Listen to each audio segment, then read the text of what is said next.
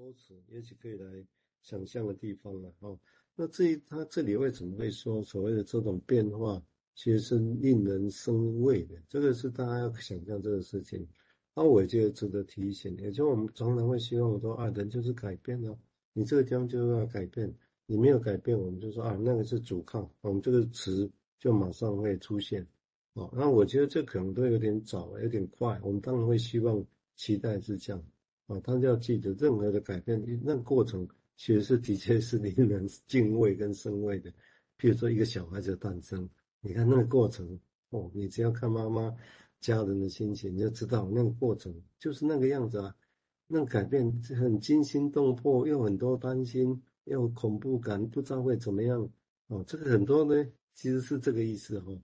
或者蛹变成蝴蝶，你看好漂亮，那很自然。但是其实大家如果想象出生的那个过程，任何人的出，你看他家人在里头，原本多少担心，多少不确定感，过程会不会怎么样？是整个融合在一起的嘞，不是只有小孩子出来哭一声这样而已哦，其实是融合很多这些东西哦，所以这里讲的所谓改变是令人生畏的，我会觉得或者令人敬畏的哦，我是觉得用这个态度来想象，我们才不会把一些好像难以改变或没办法改，马上就给他贴上标签啊，说是阻抗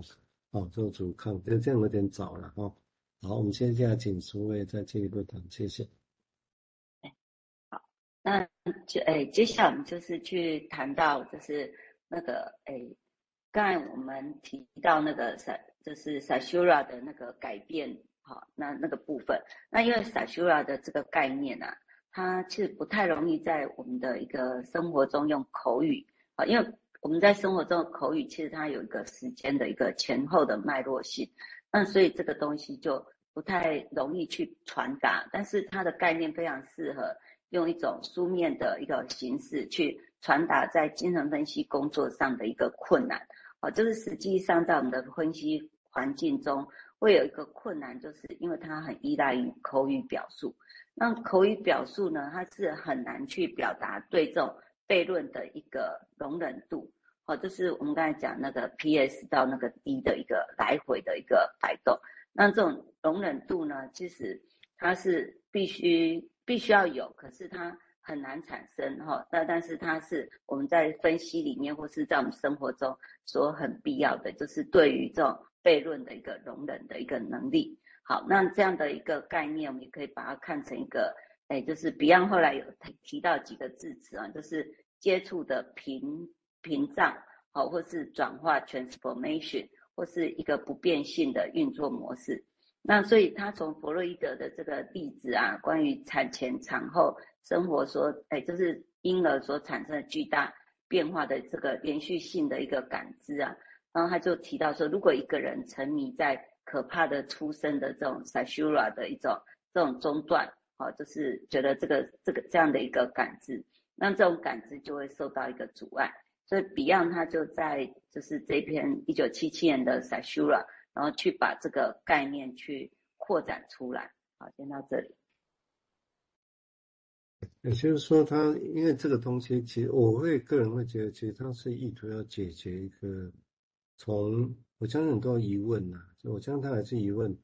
他要把转型之后，我从 K 里面所带来的改变，K 者就我知道，用我们刚刚提到的意思，就是所谓认知的 insight，包括教育啊、学习啊、读书这些事情。哦，从知识层次上的一种改带来改变，你跟我说不会改变，有会改变不少，但是也这个改变好像在临床经验又不足以达成他当事者自己觉得好像有些地方又没有改变，也不能否认这个事实哦，不用，除非他满意于是这样，那但是有些人经常上也不会，所以那你我们怎么样来称呼那个后来叫什么？那我刚提到的比喻，就 cognitive insight 跟 emotional insight 就这样的比喻出现，所以对他来讲，也就是从从 K 到 O 有一个他很难去说明的，但是我们把它叫 emotional insight，其实那指的是什么？其实也不是那么真真实啊。我就用 O 来表达，我会觉得会比较贴切的哈，并不是说有情绪上的 insight 的，就然后那个情感连接的 insight 就是改变了，其实也不一定，那也是单纯嘛。O 是比较切比较真的是未知哦，但是有那个情况在，所以他必须要去处理这个现象啊，这个中间到底发生什么事情，所以可以达成那样的改变哦。对他来讲哦，他他我觉得多多少少，喜修拉本身他其实这个中间期就多多少少他意图要去来解决这个问题了哈。那这个也是其实我们临床一直在想的问题哦。好，我们接下来请诸位再谈谈他的想法，谢谢。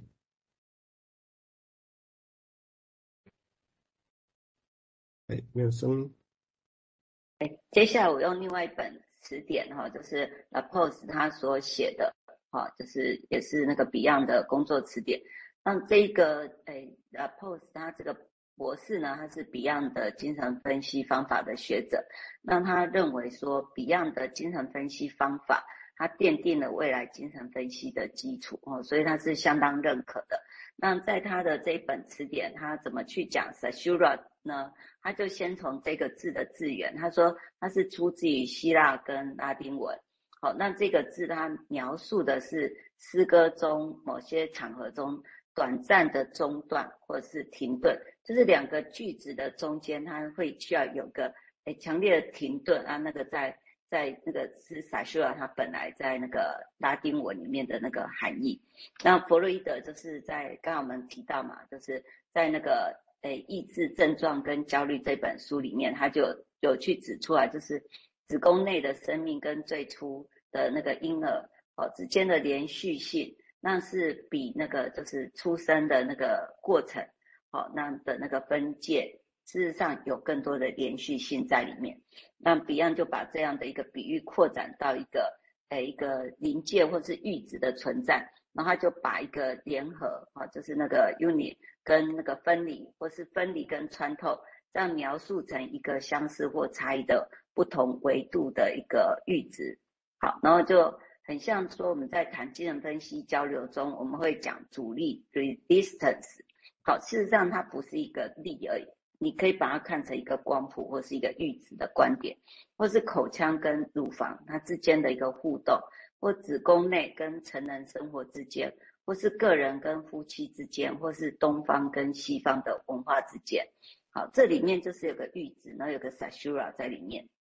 好，那 Beyond 就又用了另外一个比喻哈，就是毕卡索他在一面玻璃，然后画了一幅画，那你可以从这个两个面都看到。那于是呢，Beyond 就建议说，Caesura 事实上也可以这样说，就是取决于你要从哪个方向或是哪个方式去看待它。那这也是你正在用哪一种方向去前进。好，那我记得我们上次有提到他在那个一个诶，就是研讨会里面，他就用那个诶分裂，那分裂他就用那个 break in break break up break down break through。好，就是用这些介系词，那你会去感觉到好像有不同的方向、不同的一个意涵在里面。好，所以是还蛮有趣的哈。所以他就说，当你去谈身心疾病，或是谈一个诶躯体的一个精神疾病，这样，他说不管你要讲的是哪一个词，随便你。好，但是事实上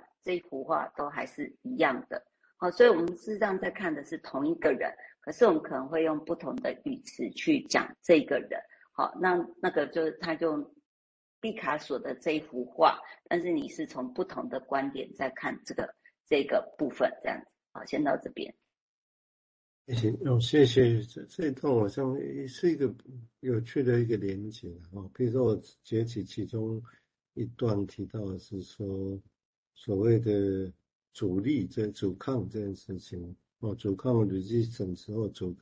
那精神分析我们常常会这样的，就是整个社会，弗洛伊德那个时代就留存这种想法，就啊，我们讲的东西是会触及到人类的很深的自恋哦，因为我们讲的东西是认为意识之外有很多你没有办法意识到中，在决决定你的命运跟决定你的决定。他说这个对人是很大的自恋的创伤，所以他说，当我们要发展这门学问的时候。自然的会遭遇所有的人跟社会的阻抗，然后变成这样。但是我们如果满足于这个解释，阻抗这个解释就是啊，反正社会就是这样。哦，啊，我们再怎么说，或者我们越说，社会越越阻抗，就会变成这样。但这个概念好像是对的。但如果用刚刚的概念来讲，我觉得会比较有出入。就是说，这个东西你可以说它是主动，但你也可以说。